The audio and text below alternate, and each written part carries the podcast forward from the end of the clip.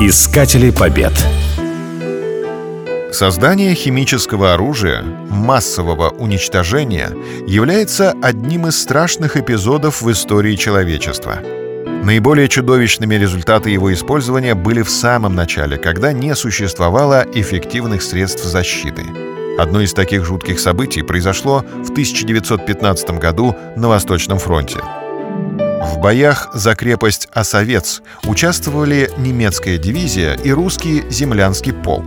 Ранним утром немцы, дождавшись попутного ветра, начали газовую атаку.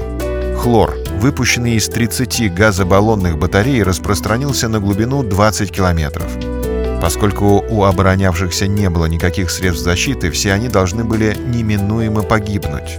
Как только газ рассеялся, германские роты пошли в атаку. В это время на русских позициях царил настоящий ад. Хлор умерщвлял мучительно. Три роты землянского полка погибли в полном составе. Немцы быстро заняли первую и вторую линии обороны противника. Их атака едва не захлебнулась, поскольку они попали под действие своего же газа и понесли серьезные потери.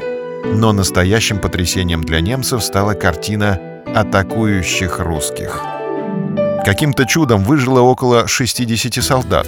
По воспоминаниям очевидцев, они бежали с лицами обмотанными тряпками, сотрясаясь от жуткого кашля и харкая кровью.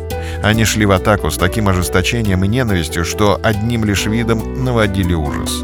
В считанные минуты немцы были отброшены на исходные позиции. Позже эта контратака вошла в военную историю под названием «Атака мертвецов». Искатели побед.